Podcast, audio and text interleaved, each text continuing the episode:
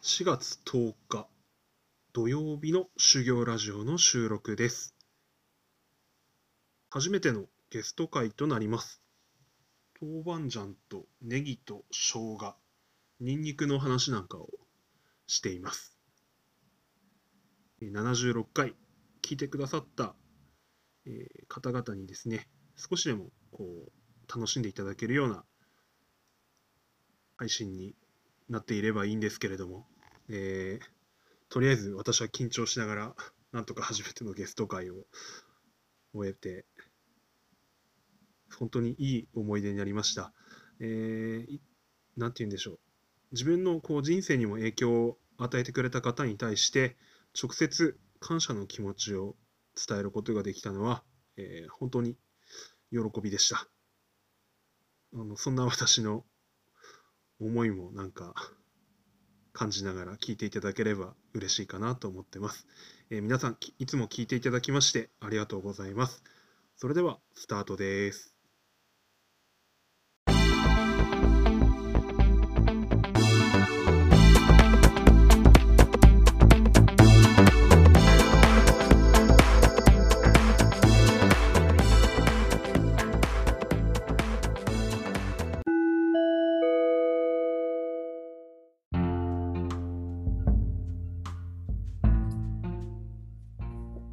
それでは修行ラジオスペシャル企画を始めたいと思います。初めてのゲスト会です。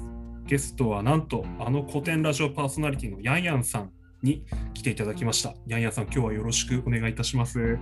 はい、どうぞよろしくお願いします。えっと、今回は、えっと、私が先日の古典ラジオオフ会の抽選で当たったヤンヤンさんと1時間差しで話せる件を行使しまして、えー私のポッドキャスト番組の収録をさせていただくことになりました。えーありがとうございます。えっといつも聞いてくださってる方には、きっと今回の収録喜んでいただけると思いますので、えー、これのある古典ラジオ仲間の方に楽しんでいただけたらいいなと思って企画しました。よろしくお願いします。それでは、えー早速もう本題に入っていきたいと思います。今回ははいテーマ3つあります。1つ目からいきたいと思います。えっと、ヤンヤンさんが小学生、中学生時代に読んだ本で、現在も心に残っている作品はありますか？ああ、そうですね。はいおお、本、本ですよね。はい。あ、あ、別に本に限らず何何でも大丈夫です。なるほどですね。はい。まずその本で言うと、小学生に読んだ本で一番残ってるか、心に残ってるのは、はい。ドラえもんですよね。ドラえもんですね。ドラえもんですね。はい。当時、小学生、小学校4年生までは中国にいたんですけど、えあの時はもう、本当ドラえもんが、ドラえもんを読んでないと、もう学校の中ではお前何みたいな感じしたそうなんですね。はい、ドラえもんと、あのあとスラムダンクですよね。あーそう、読んだり見てなかったりすると、もう全然あの話題についていけない、つついていけないというか、もう本当、お前はもうそのこの話の輪に中から全然入れてないよねみたいな。そうだったんですか。そうですね。うんまあ、スラムダンクの漫画を読んだのはだいぶ後なんですよ。その時はまだアニメ、アニメ放映されてたので、ああ、そうそう、テレビアニメやってたので、そうスラムダンクの方はテレビで見てましたけど、ただ、本当、ドラえもんは本当に、うん、なんかページがすりつぶれるほどでしたね。あそうなんですね。はい。ちなみになんか好きな道具とかってあるもんですか？あ、好きな道具ですよね。はい。きな道具ですよね。ああーだってやっぱりでも、なんか3点セットじゃないですけど、はいはいどこでもドアと、はいハリーポッターと、あはい。あとあれ、タイム風呂敷はいはいはいはいはい。タイム風呂敷っていう名前でしたっけ？タイム風呂敷ですね。でしたよね。はい。もうこの3点セットがやっぱりあの定番じゃないですか。確かにですね。何でもできますね。そうですね。本当に、うんうんうんすごく自分の根底を作ったあの作品の一つだと思いますよ。うん。僕だけじゃ。ゃなくて、当時の中国人の若者もですね。あそうなんですね。うんだから映画とかもな例えば中国語訳のやつとかだったりしたものですか？やっぱ漫画なんですかね？えーっと、ドラえもん、そうですね、漫画とアニメがあってましたね。はああ、なるほどいはい映画は、そうですねあの。映画はまだ放映されてなかった記憶がありますね。はいあまあ、あったとしても、あの DVD とかで、ああの正規版と海賊版両方含めてなんですけれども、あ、なるほどですはいね。、あのそれで流通してましたね。はい、そうだったんですね。そうですね、おかげで。うんあの僕ら世代の中国人からは、日本に行ったことがないのになぜか日本の文化とか風あ俗にものすごく詳しくなっていったんですよ。そこが親父たちの世代とは全くのそのジェネレーションギャップなんですよね。あ、ああ、そうなんですね。うんだって「スラムダンクもはいはい。ドラえもんもあの現実の日本の日常の風景とかうんあの学校生活とかが登場するわけじゃないああ、そうですよね。本当ですね。僕らが80年代生まれ以降の中国人はずっとそれをらを吸収してうんうんあの大人になったのでうんはい。もう日本知ってるんですよなるほど。確かに。漫画を通じてでは家ですよああ、なるほどですね。日本の価値観だったりとか、はい日本の学校でこんな生活があるんだみたいな、まあ、憧れでもありますし好奇心でもれあったわけなんですよね。なるほどですね。ちょっと、スラムダンクってことだったんですけれども、あの、当時ってやっぱミニバスケット、バスケットボールってすごいブームにはなったりしたんですか？スラムダンクを見ること全によって。然ですね。さあの中国のバスケっていうのは、スラムダンクをきっかけに、はいあの盛り上がっていったと言っても過言ではないです。ああ、そうなんですね。はい NBA とかで活躍してる中国出身の選手とか、ヤオミン選手とか。ヤオミンとかいもそうですし、うんうん。あのーもう基本スラムダンクを読んでバスケを始めヤオミンはどうかどうかわかんない。んです。ヤオミンはわかんないですけど、はい。やっぱ有名なバスケの選手だったり、バスケ以外のスポーツ選手とかも、やっぱり、りそのスポコン漫画あのである、金字塔であるスラムダンクを読んで、スポーツの世界に入るっていう人も結構多いと思う。だからかなり多いと思うんですよ。なるほどですね。あれは、あの漫画は本当に中国のバスケ界とか、スポーツ界の価値観っていうか、あのプレゼンスを変えた漫画ですね。なるほどですね。うん、あの日本でも多分同じことが起きてたと思っていてあの我々の世代っていうのも本当はいスラムダンクを見て、みんな一気にバスケットを始めて、ああ、やっぱそうなんですか。でバスバスケットシューズもみんなエアジョーダン入ってるんですよ。ああ、そうでです。みんなナイキばっか履いてて、はいはいすごいこうなんかアシックスとか水野じゃねえよナイキだよみたいな感じでやってましたね。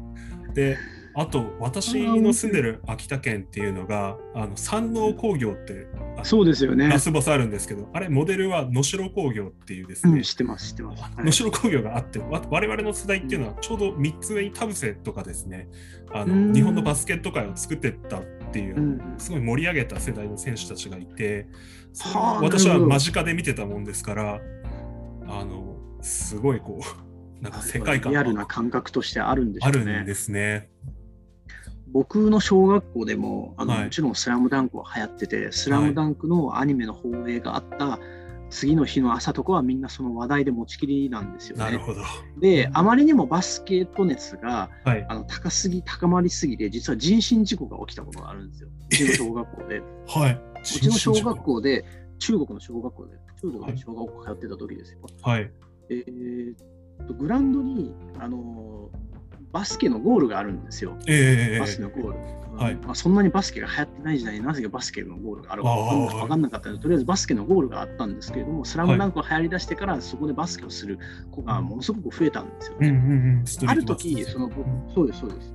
ある時僕、あの昼休みがどっかであの終わった後にその終わりかけの時に教室に戻ろうとしたら、はい。なぜかグラウンドのバスケットゴールの下にすごい一人だかりができてたんですよね。はいはい。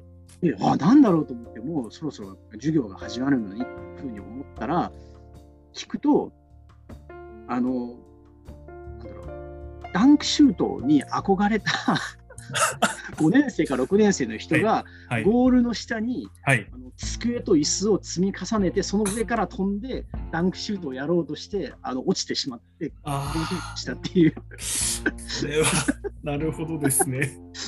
うんあー確かに、ダンクシュートは憧れましたね。そうですよね。はい。ゴール高いので、やっぱ小はいはい学校6年生じゃ絶対届かないです、あそうですね背丈的に。。うんでもそこをなんとか、机持ってて。そうそうそうそう憧れたんでしょうね。ああ、そうなんです。気持ちは教室から机とか椅子やら運んできて、はい。いやいやいや。っていうのが。なるほどですね。確かに。やっぱそこまでの人気だったって感じなんですね。そうです、そうです。うんうんはい。なるほどですね。そうすれば、ちょっとすみません。次のはい今度話題に移っていきたいと思います。えっ、と、私の修行ラジオはですね、あの、プロレスについてですね、時々こう特集しているんですけれども、ヤンヤンさん、うんプロレスって見たことありますか、いや、実はあんまりあの見たことないんですよね。ああ、はい。なるほどですね。全然テレビとかでもなんかうん、ないって感じなんですね。あそうですね。まあ、はいはいもちろんその映像として入って、ええー来ることってやっぱありますし、あ、はいはい。まあ、例えばあの、まあいまあ、よくテレビとかに出てるその例えば、えー、忘れたな、はいうん角田さんとか橋本さんとか、はいはいはい。うんまあ、そういうなんかこういわゆる有名人っていう方はなんとなくは知ってますけれどもプロレスってプロレスというものに対してはい何かすごく詳しかったりとか、あーそれをなんか楽しめるぐらいのそのなんか経験値とか知識があるかっていうと全然ないんですよね。なるほどですね。あの中国とかってああいうこうはい格闘,、格闘技テイストを出したようなこうエンタメとかってなんかあるものなんですか？もしかしてある、多分あると思います。僕は知らないだけです。はい。私のこうイメージだとこう中国的なブードっていうのはこうまず己をどんどん高めていくっていう方が強くて、ああいったこうんう小的なものはないないのかなとかっていうイメージですごい考えてるんですよね。なるほどですね。うーん。まあ、あの、小的なものの一つのそのプロレスうんっていうその小的なものの,、まあ、あの違う形としてアクション映画とかがあるんじゃないかあなるほどですね。あれも一種のそのアクションショーじゃないですか。そうですね。だから現実のそのリング上であのうんリアルタイムで皆さんにそのショーをお見せするのは、まあ、もしかして日本ほどは流行ってないかも日本とかアメリカほどは流行ってないかもしれないけれども、はいあのーでも実でもその代わりじゃないですけれども、うんあのテレビメディアとかにの載せた形でのこう武術のショーとかあのそういうっていうのはなんか流行ったんじゃないかなと思いますね。そうですね。はい。あれですね。だから、こうプロレスとかだとですね、まあ、日本人の人でも、あのはいまあ、言葉悪いですけど、まあ、八百長じゃねえかと思ってあんま嫌う人であったりとか、私とかはすごいこう、うんいわゆるあれはうんうんシナリオがある素晴らしいこう、うんうんショーだと思ってこう見て楽しんでるタイプなんですけど、なんか、うんあの結構やっぱ日本人的なこうなんていうんですか真剣勝負でなければならないみたいな人たちってああいうの嫌いなんだろうなとかって思いながら、難しいよなとかっていつも思ってますねそうですね。確かに日本もなんかそうですね。普通の日本人って言ったらはい。すごくこう映画あると思うんですけれども、ええ。まあ、やっぱその武道が生まれた日本日本の武道っていうはい。誇りっていうんですかね。うんうんうんが生まれた国としては誇りがやっぱりなんとなくうんうん。やっぱ持ってらっしゃると思うので、もしかしてそのそこでそのプロレスのようなショービジネス、はい。ビジネスじゃない、まあ、ショーがうんうん。受け入れられるっていうところにでは、なんかもしかしてハードルがあるかもしれないですよね。うん。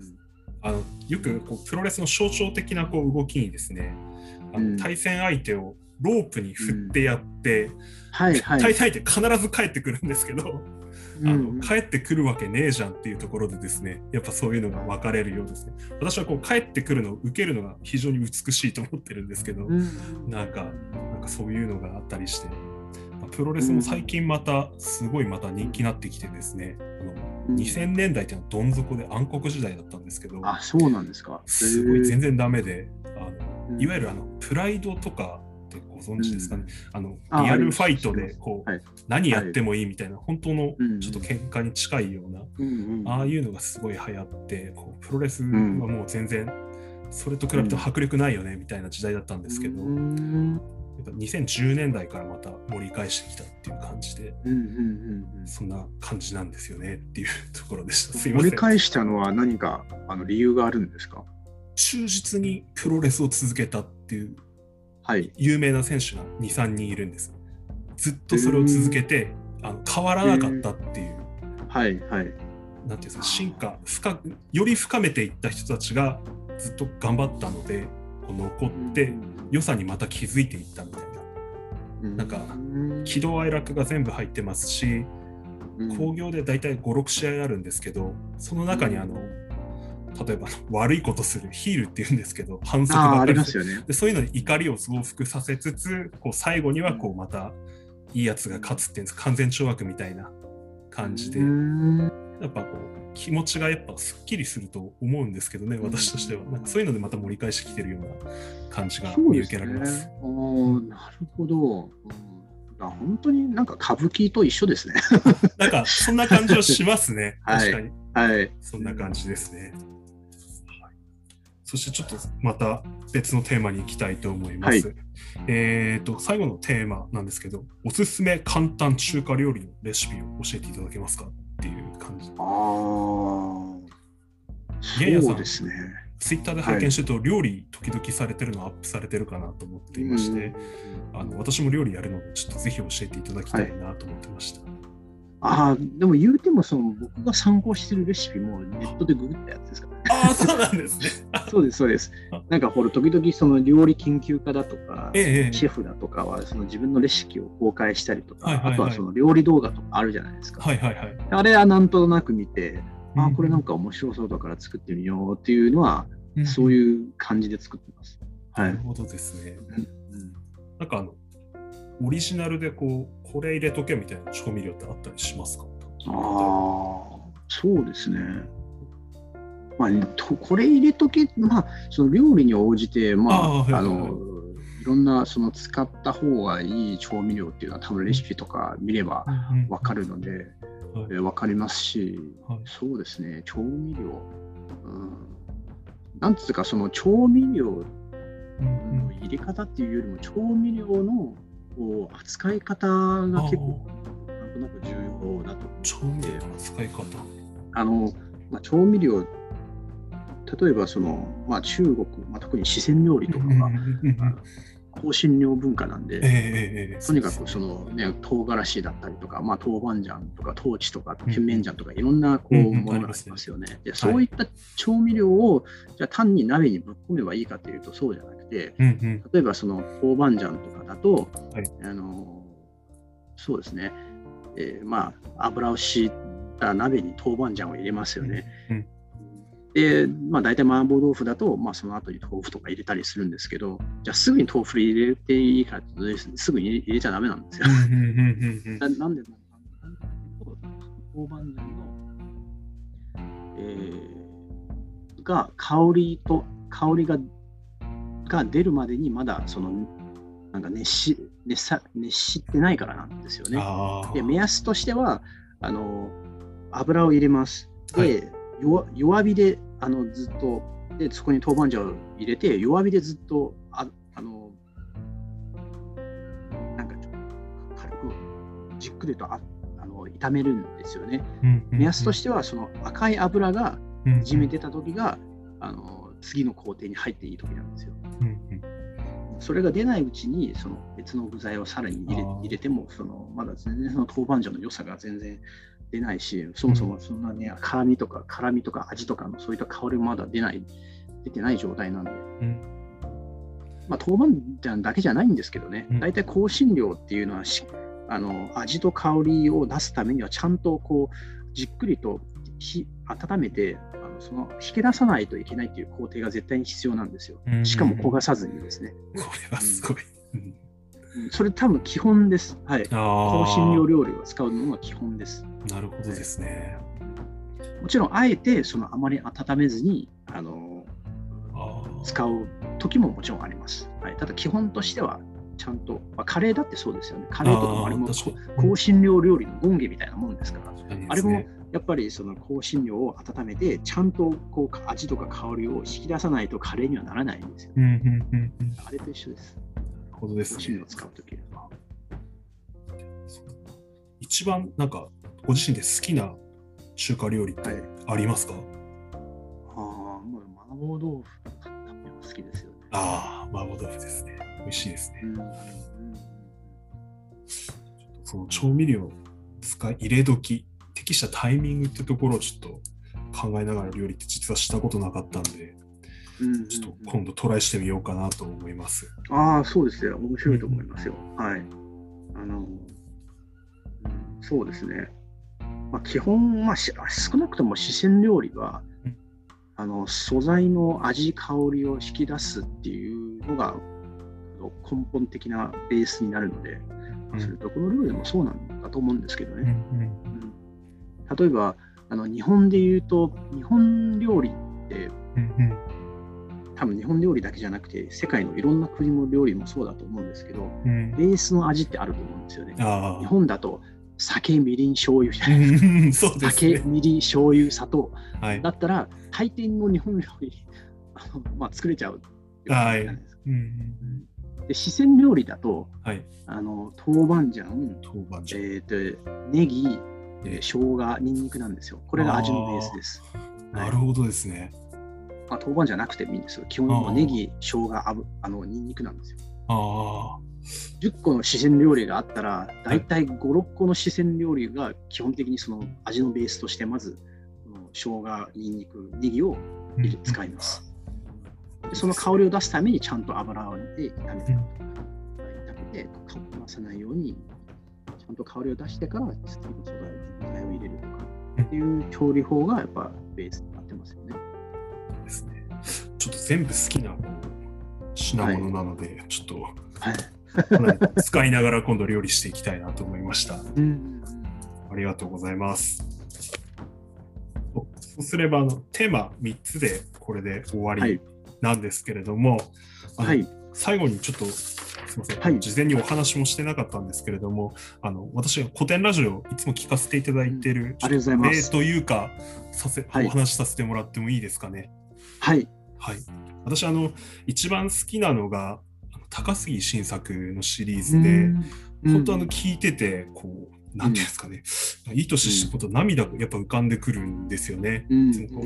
なんか疲れたりとか悩んだりし仕事でしてる時とか、あの時の高杉晋作の気持ちっていうんですか、思うとすごい勇気出てくるっていうか、いいなと思ってて、なんかうん。高杉晋作、私の話ばっかりして恐縮なんですけど、晋あ、い作ってあの。本当お父さんの教えと、せうん。ん松陰先生の気持ちとか、自分したいこと、あとこう、うん。じ時流の流れとかこう考えながら、うんなんかすげえ捨て鉢になってる時もあるなとは配信聞いてて思ったんですけど、そうです、そうです。やっぱ最後まで話さなかったなと思っていて、ずっとうんうんその気持ちっていうんですか、こう手放してこうん。う、パッと逃げたりも多分できたと思うんですけど、なんか捨て鉢になりながらも最後まで抱えて歩いてったよなと思っていて、なんかその生き方がすげえこう潔いっていうか、すげえこう運命受け入れてるなっていうか、うん、うんすごいこう、なんていうんですかね、そうですよね。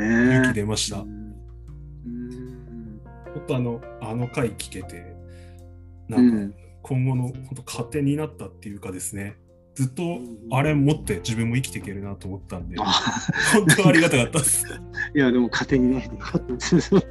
なんか、もう勉強しがいがありました。はい、すごい、すごい大事にしてて、あれ本当自分の子供たちにも将来聞かせてあげたいなっていう、うんそんな気持ち、何やってもいいけど、あの何やるにもこう大事なものは手放さないって大事だよねみたいな、辛くて迷っても辛くなってこう捨て鉢あってもいいけどっていうところを伝えていきたいなと思いましたね。ああ、そうですよね。うんすいません、そんな感謝の気持ちを伝えたいといやいや、そんなにも本当に勉強した甲斐がありましたよ。はい、本当に。うん自分のラジオにこうやって伝えてるってやつを残しておきたかったんで、すいません、突然で恐縮だったんですけれども、いや、お話しさ。せていただきました。高杉晋作も勉強しててやっぱ楽しかったですからね。うんやっぱちゃんとその本人の言葉で日記とかも残ってますから、それを読んでやっぱ楽しかったですよね。すごくその人間性が伝わってくるし、うんです。私もあの、結構面白いですよ、日記は。はい。あそうなんですね。うん。ちょっと日記は読んでまだないんですけど、うん。あの書院先生の名言百選とかですね、あの、うん松下村塾とかっていう本は自分でも買ったりして、うんなんかその本の中でこう高杉晋作の当時の塾生たちの談話みたいなやつがちょっと収録されてて、ね。はい。新作はめっちゃ怖かったとかですね、なんかちょっとうんうん不良っぽい感じもしてて嫌だったみたいなですね、うん当時まだ小さいお子さんたちだった人たちの談話とかで残ってて、うんまあなんか生の声もあって面白い人たちだなと思って。ああ、そうですよね。うんいうちょっとまだいつもありがとうございますという感謝の気持ちを 述べて、あのラジオの収録の方は終わりたいと思います。すいません、ありがとうございました。レコーディングの方一旦終了させていただきます。